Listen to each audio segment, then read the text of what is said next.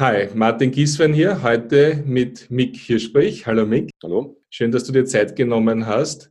Wir haben ein bisschen diskutiert online über meine letzte Episode im Digital Game Changer Podcast, wo es um künstliche Intelligenz hätte gehen sollen oder gegangen ist und da haben wir unterschiedliche Meinungen. Da machen wir heute Richtigstellung und da freue ich mich, dass du als Experte dich zur Verfügung stellst, deine Sichtweise da im Detail den Zuhörerinnen und Zuhörern zu erzählen. Zu deiner Vorstellung, äh, ich sehe dich als Digital Game Changer, als, als Österreicher, als Oberösterreicher, richtig? Ganz genau, ja. Stolzer Oberösterreicher, ja.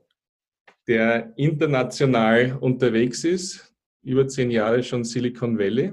Und der, Martin, weißt du das noch? Da haben wir uns kennengelernt, da war unsere erste Diskussion, genau.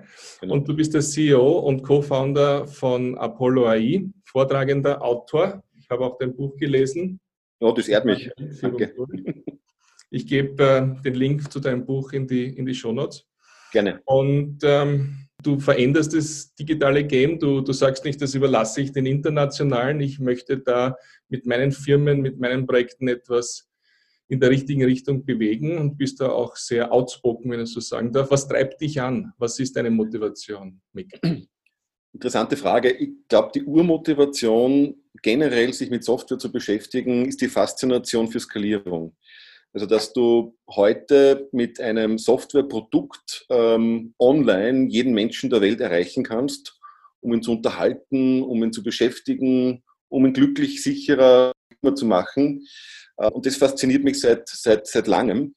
Und zusätzlich hat sich äh, nicht nur im Welle, sondern allgemein in mir die Sicht geprägt, dass wir eine neutrale, ein neutrales Werkzeug, wir als Menschheit ein neutrales Werkzeug in die Hände bekommen haben, das nicht gut und nicht böse ist, aber wir können jetzt etwas Gutes damit machen.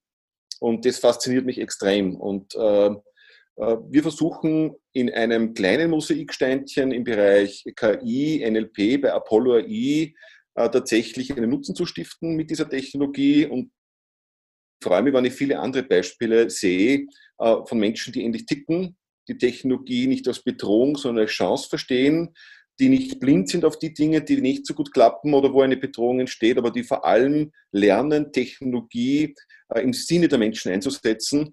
Und das ist für mich ein, ein, ein unglaublich starker Motivator, äh, neben den wirtschaftlichen Gründen. wir leben davon, wir wollen damit natürlich auch wirtschaftlich und ökonomisch erfolgreich sein, keine Frage. Aber für mich ist dieser wenn man so möchte, dieser ethische Grundsatz, mach etwas Gutes mit Technologie, äh, unglaublich schön. Ja, also es motiviert mich täglich aufzustehen und in die Firma zu fahren. Das ist eine starke Motivation und genau das ist aber auch, wo Bedenken von Menschen entstehen. Und ich habe das selber sozusagen an meinem eigenen Beispiel jetzt einmal durchgedacht in, in der letzten Podcast-Episode, weil ich gehört habe, dass gewisse Software verboten worden ist, die, die das Arbeitsmarktservice einsetzt, mhm, mhm, um die Arbeitsmarktchancen und damit die Förderung und Förderungshöhe auch in der Weiterbildung von Arbeitslosen äh, zu klassifizieren und mhm. dann an Berater, einer Beraterin zu sagen, ja, dem kannst mehr Weiterbildung geben, dem anderen weniger. Habe dann gedacht, wie es mir gehen würde, Gott bewahre, wenn im Spital äh, eine Maschine sagt, ja, also du wirst als Erster behandelt, du nicht mhm. äh, du vielleicht später. Ähm, und da bin ich auf diese genau von dir angesprochenen menschlichen Seiten gekommen. Aber nicht überall, wo Maschine, KI oder Machine Learning draufsteht, ist auch wirklich irgendeine Intelligenz dahinter. Das ist vielleicht nur ein Tool. Weißt du das ungefähr, wie das beim Arbeitsmarktservice abläuft? Also ich kenne den Softwarecode selbst nicht. Äh, hoffe, dass die Kritiker sich angeschaut haben, weil das wichtig ist. Also ich bin absolut dafür, dass gerade im öffentlichen Bereich äh, diese Dinge transparent äh, gemacht werden und sich dann Leute auch den Code anschauen. Äh, aber ich weiß, ich habe den, sogar den Johannes Kopf einmal gefragt, ähm, dass es nicht KI ist, die dort eingesetzt wurde. Und das ist in, weiß nicht, also ich habe allein Dutzende Artikel gelesen, sehr kritische Artikel. Der KI-Algorithmus des AMS diskriminiert, ist oft gestanden. Und vielleicht ist es, weil ich Technologe bin, aber da versuche ich dann schon auch mein Umfeld dazu anzuregen, zu differenzieren. Also erstens, also es stimmt, es ist eine Klassifizierungsaufgabe, aber deswegen ist noch lange keine KI drinnen und das AMS behauptet das auch gar nicht. Ja. Das Zweite ist, dass es, glaube ich, mehr mit unserem Weltbild zu tun hat und mit der Art, wie wir Technologie wahrnehmen, dass wir mal prinzipiell vorsichtig äh, bis ängstlich agieren, wenn Algorithmen eine gewisse Aufgabe im Nahefeld menschlicher Existenzen treffen. Äh, und da ist die warum ist das so? Also haben wir derart viel Negativerfahrung gemacht? Ist derartig viel schiefgegangen? Sind die Kollateralschäden schon so groß, dass man die Alarmglocken permanent ringen muss? Oder hat es damit zu tun, dass wir, und das ist meine These, noch nicht richtig in der Datenökonomie und auch in der Entscheidungsökonomie angekommen sind? Ja, einfach mit unter Art, wie die Welt sehen. Wir werden unglaublich, und auf das bin ich auch stolz, humanistisch gut gebildet, glaube ich. Da haben wir ein, ein, gutes Bildungssystem. Also wir können alle, auch wenn wir nicht Juristen sind oder Mediziner sind, wir können die Welt juristisch, naturwissenschaftlich beschreiben, ja, diskutieren haben alle ein gewisses Grundniveau. Und im digitalen Bereich, glaube ich, fehlt uns da ein bisschen der Zugang und auch die, die Differenzierungsfähigkeit. Und das ist schade, weil, und das ist meine Gegenthese, ähm, ich glaube, dass Diskriminierung und, und Rassismus und diese Dinge, die ja sehr schwerwiegende Vor Vor äh, Vorwürfe sind, ähm, ausschließlich von Menschen kommen. Also für mich ist Technologie nicht diskriminierend oder rassistisch. Ähm, wenn eine KI äh, aufgrund von ähm, Daten von Menschen lernt, die rassistisch entschieden haben und quasi das Pattern, das Muster, mit dem entschieden wurde, rassistischen äh, Mustern folgt, dann kann natürlich auch die KI eine sogenannten Bias, diese Bias AI, sagen dann Experten dazu, entwickeln.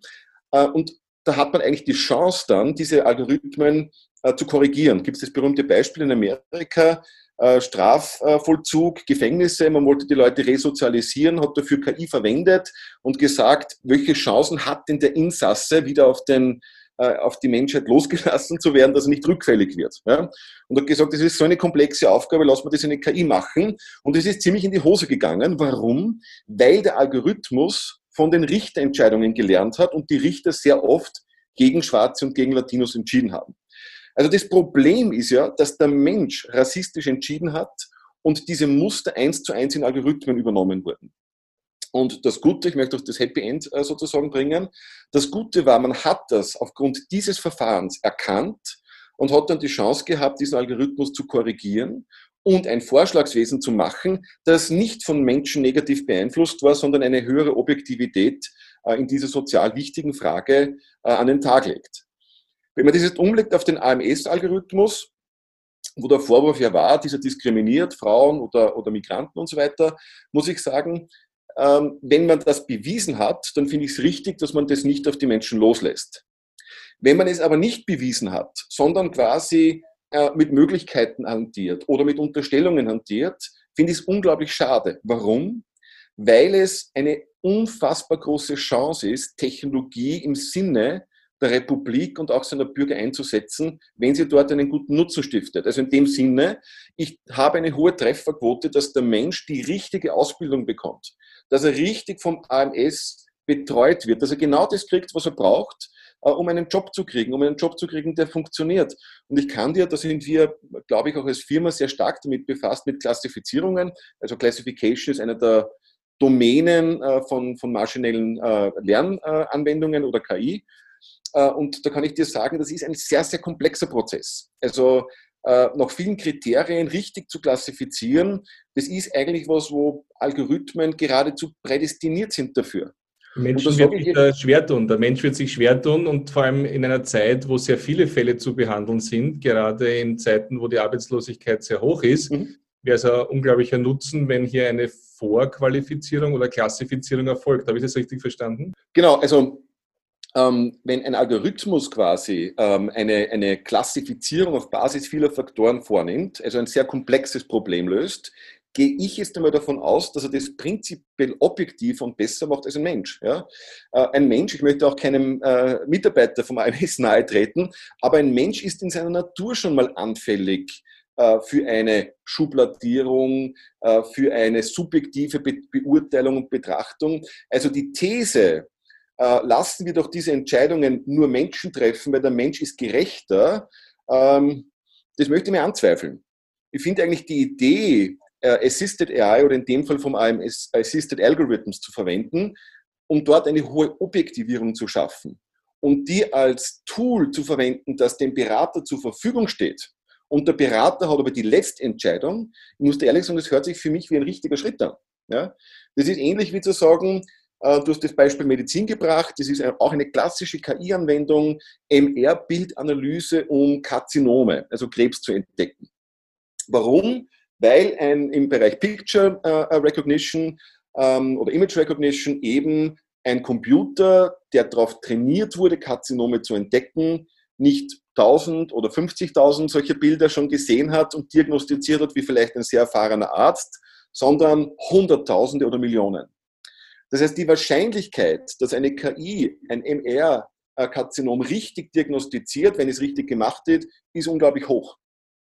Also zu sagen, ich verwende ein Assisted AI, um Krebs zu identifizieren, das ja Menschenleben rettet, lasse aber den Arzt die letzte Entscheidung. Das heißt, ich gebe dem Arzt die Vordiagnose und der Arzt trifft aber dann aus menschlichen Gesichtspunkten die letzte Entscheidung, finde ich unglaublich gescheiten Weg. Ja? Weil du sozusagen die beiden Stärken, nämlich objektive, faktenbasierte ähm, äh, Analytik und Algorithmik kombinierst mit dem menschlichen Faktor, denjenigen, der zuletzt entscheidet.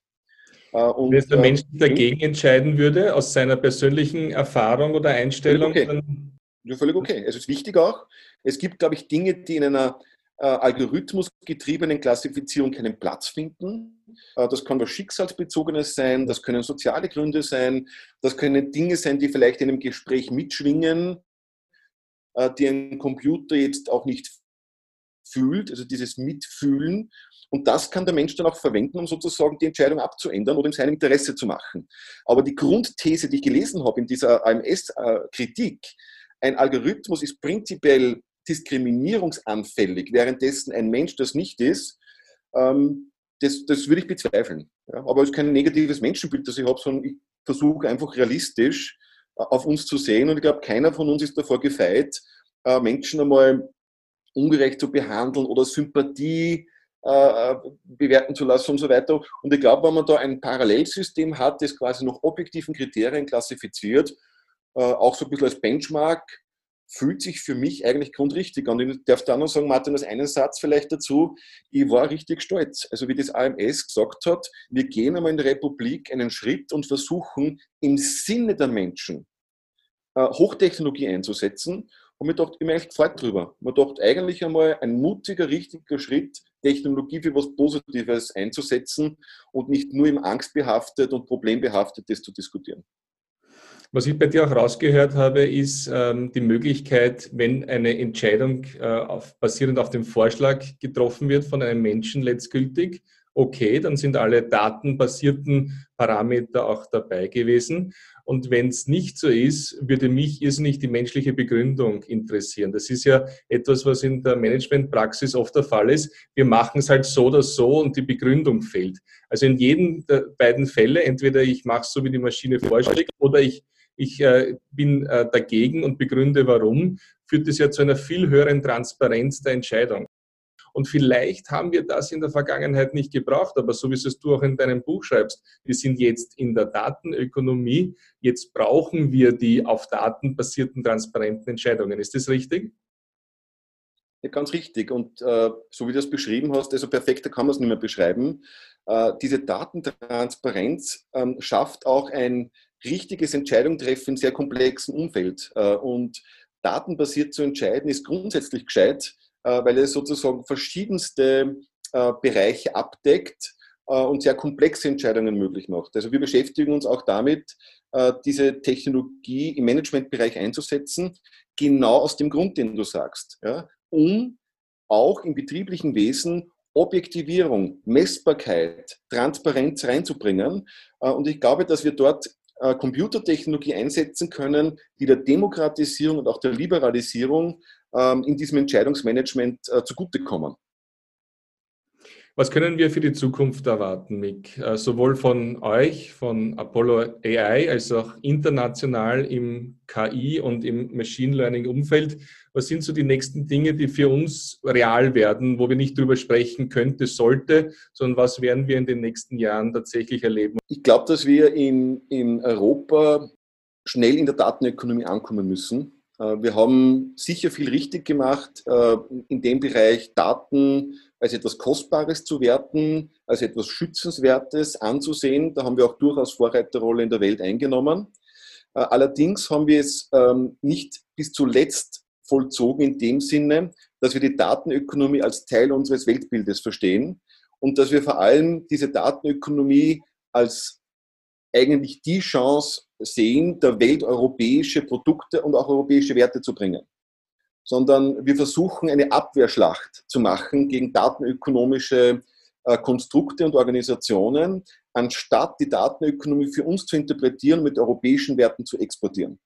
Und das wäre ein bisschen so meine Hoffnung, ähm, dass wir im Kleinen mit Apollo AI und hoffentlich dann damit groß werdend, aber auch alle anderen Technologiefirmen diesen Spirit leben können, nämlich auf seinem sehr hohen Niveau, fachlichen Niveau, die Datenökonomie im Sinn Europas in die Welt zu tragen. Äh, zurzeit ist es so, Martin, dass wenn wir von KI sprechen und vielen anderen Schlüsseltechnologien, entscheiden wir uns zwischen amerikanischen und asiatischen Anbietern. Das heißt, unsere ganzen Ethikausschüsse, die wir betreiben in Brüssel oder in Wien, wenn du so möchtest, die gesamten Überlegungen zur äh, wertemäßigen Haltung, äh, wir wollen Technologien regulieren, die wir selbst nicht produzieren. Ähm, und dort denke ich mir, wäre es doch viel klüger und auch sozusagen äh, nachhaltiger, äh, selbst wieder zu lernen, diese Hochtechnologie zu entwickeln, weil nur dann können wir sicherstellen, dass unsere Werte und Überzeugungen auch drinnen sind, an Bord sind. Und da braucht es, glaube ich, ein sehr zukunftsträchtiges Verständnis für Daten. Wir sind eigentlich ja schon nicht mehr nur in der Datenökonomie, sondern in der Entscheidungsökonomie, weil wir ja nicht nur die Daten umfassend zur Verfügung haben, um etwas damit zu tun, sondern wir auch schon daran sind, eben Entscheidungen automatisiert zu treffen. Ja? Und diese Entscheidungsautonomie und Entscheidungsautomatisierung wird in der nächsten Phase sehr stark in diesen Assisted AI-Bereich reingehen. Das heißt, wir werden auch aufgrund der fehlenden Accuracy Rate, ja, also das wird in vielen Industrien noch Jahrzehnte dauern, bis wir wirklich auf 100 Prozent sind, ähnlich wie beim Auto Level 5.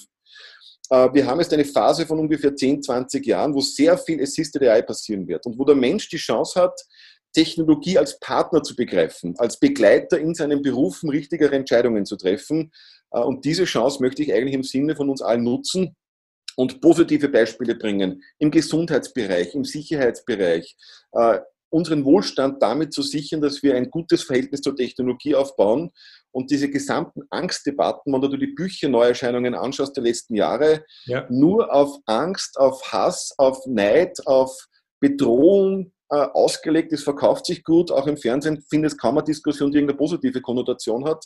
Also wenn wir das korrigieren, nicht in das blinde, aber in das realistische Technologiebild und in eines, das produziert und schafft, wäre unglaublich dankbar. Ich bin dankbar, dass du dir die Zeit genommen hast, dass ich von dir so viel lernen durfte, dass, glaube ich, sehr viele wertvolle Informationen für unsere Zuhörer und Zuhörerinnen dabei waren. Ähm, ich habe eigentlich schon den Ball, den du seit einiger Zeit spielst, im Sinne des europäischen, äh, der europäischen Zukunft des Weiterkommens, nehme ich auch auf. Ähm, Digital Game Changer ist mein Buch, wo genau diese digitalökonomischen, diese Gesetzmäßigkeiten der Internetwirtschaft und moderne Innovationstechnologie bzw. Methodik den Führungskräften in unseren traditionellen Unternehmen herangetragen wird. Gemeinsam mhm. mit der WU Executive Academy, wo es darum geht, wirklich eine maßgeschneiderte Digitalkompetenz Update-Möglichkeit für unsere Führungskräfte in unseren vielleicht traditionellen Unternehmen zu geben, weil unsere mittelständischen Manager, wenn die alle 10, 20, 30 Prozent mehr der digitalen BWL verstehen, dann werden sie Dinge, die du sagst als Experte, besser einordnen können. Und dann gibt es viel mehr konkrete österreichische und europäische Beispiele. Und äh, ja, vielleicht, so wie es du auch angesprochen hast, ist das ein Teil der Wohlstandsbewahrung und der Friedensbewahrung auch auf unserem Kontinent und mhm. der Nichtabhängigkeit im geopolitischen Zusammenhang. Ganz genau. Freue mich auf dein Buch. Stellen wir es. Danke dir. Ich äh, gebe dein Buch jetzt auch nochmal in die Unterlagen hinein für alle, die heute dabei waren. Danke, dass du dir die Zeit genommen hast. Gerne. Wir hören uns wieder. Mick Hirschbrich, Digital Game Changer. Dankeschön. Baba.